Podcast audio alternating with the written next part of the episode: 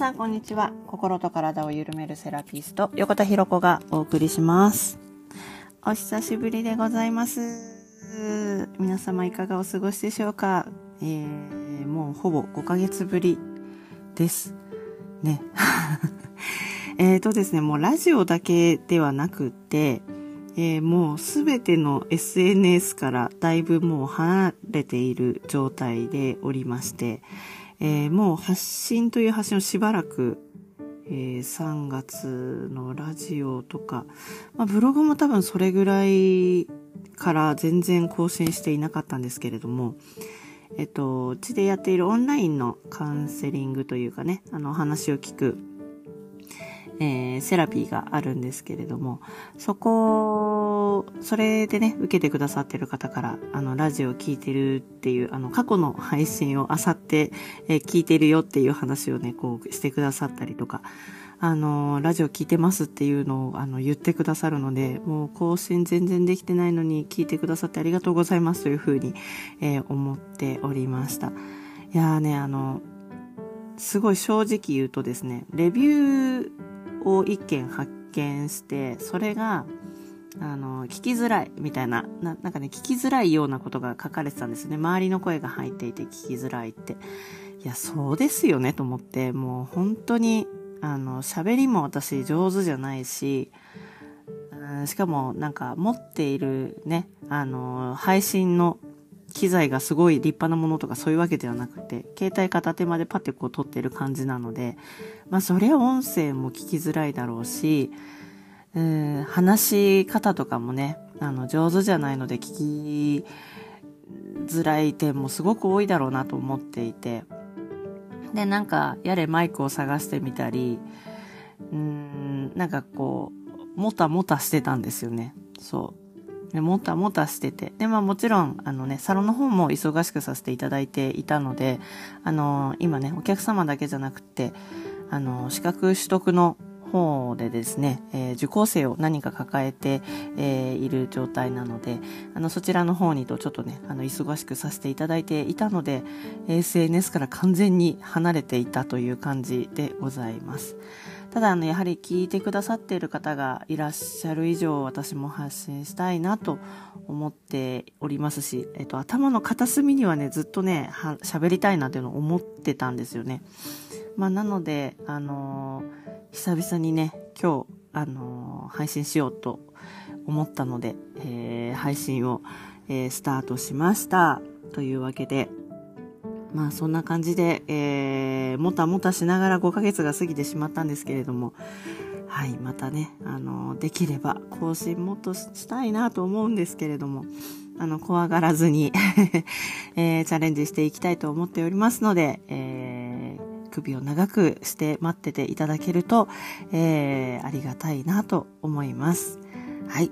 それではですね、えー久々の夏の配信、えーですね。はい、皆様いかがお過ごしでしょうかえー私はそんな風なね、えー感じでこの数ヶ月を過ごしていたんですけれども、えー今日ね、えーちょっと、あ、これ言っとこうかなと思っていたことがあったんですけれども、えーうちの、えーオンラインのメニューの一つでですね、カウンセリングの、えーメニューがありまして、えエモーショナルセラピーというふうにね、え名付けて、まあその人の中で動いている感情だったりとか、まあイライラしたり、え寂しくなったり悲しくなったりっていう人間起こりますよね。まあまあ、えっと、一般的に言うと不快っていう感じる感情ですよね。もやもやするとかね。えーそういったものからですね、その人の、あの、本当の望みっていうものを探し出すっていうカウンセリングを、ちょっと特殊なカウンセリングをやっています。で、そのカウンセリングをやったりとか、えー中にはそれをですね、自分でできるようになるようにっていう講座を、えーオンラインで、えやっているんですね。で、えこの中でですね、えーまあ結局自分の中にある本質的な部分とか、そういった部分、本当の望みっていうものってね、みんな結構見えなくなってるんですよ。まあ、例えば、うーん、表面上のね、あの、あ、アイスが食べたいから買いに行こうとか、今日はどこどこに行きたいから行ってみようとか、そういったものを叶えるの、だいぶできるようになる方ってすごく早いんですね。早くあのできる方ってすごくいらっしゃるんですけど、そのもう一段階深い部分の願いとか、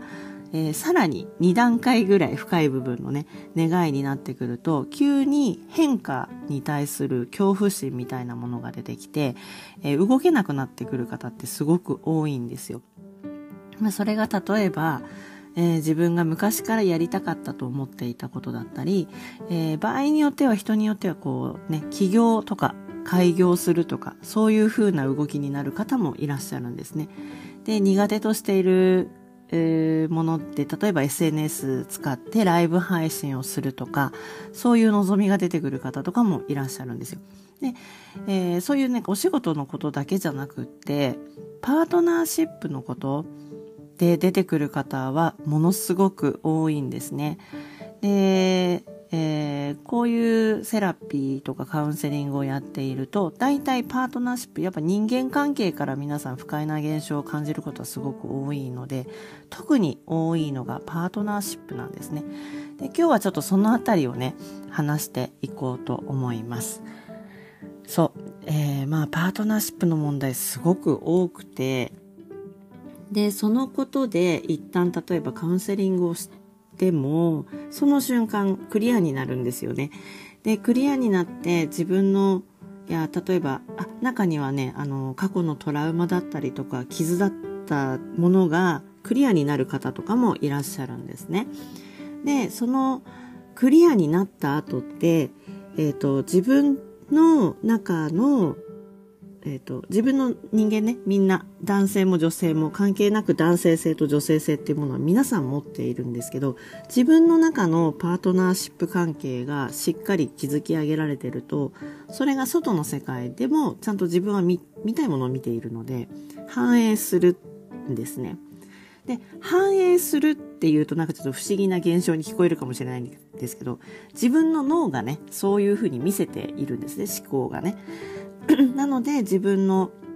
中で起きていることを、えー、外の世界でね、こう見ているので、自分とのこのパートナーシップ関係がうまくいっていると、外のパートナーシップ関係、例えばその、えっ、ー、と、恋人っていうことだけじゃなくてもビジネスパートナーとかね、なんかいろんな意味でのパートナーがあると思うんですけど、そういったところがうまくいくようになっていくんですね。で、これなんですけど、えー、クリアにするじゃないですか。ね、クリアにした時に必ずしもその後に、えー、幸せになれるのかというとですね、えー、中にはおかしいな、パートナーシップ関係こうクリアになってるはずだから、この後うまくいくはずなのに、なんかうまくいかないことが起こってるみたいなことが起こる人って結構いらっしゃるんですよ。で、あれあれおかしいなってで、これですね、えー、そう、このね、パートナーシップ関係でよくあることなんですけど、私が思うになんですけど、本当に今のこのパートナーとあなたは一緒にいるんですか？っていう、私はこのパートナーとこのまま一緒にいるんですか？っていう、ま、自分から自分に送る、まあ、サインとかメッセージ。でクリアになったはずなのにうまくいかない現象っていうのが起こるようになる人っていらっしゃるんですよね。そうなんかあれ？なんかまた喧嘩が増えてる。なんか次から次へとなんかうまくいかない何かが起きてる気がする。あれ？あれ？あれ？あれ？ってなってる方っていらっしゃるんですね。でこれっていうのはえっと場合によってはお別れを決断しなきゃいけないタイミングに来ているのかもしれない。もしくは自分の伝えるっていうそれの伝え方をね、変える必要があるのかもしれないとか、いろんな意味での、えっ、ー、と、その向き合い方っていうのを新たに考えなきゃいけないタイミングっていうことでもあるんですよ。自分の中の本質だったりとか、自分の中の本望がね、分かってクリアになったはずなのに、なのに、その、そういったことが起こるっていうのは、場合によっては自分の生きていくそのうんパートナーシップ関係築きたいパートナーシップ関係の中ではこの人ではそろそろないよっていうサインの場合がある。もしくは、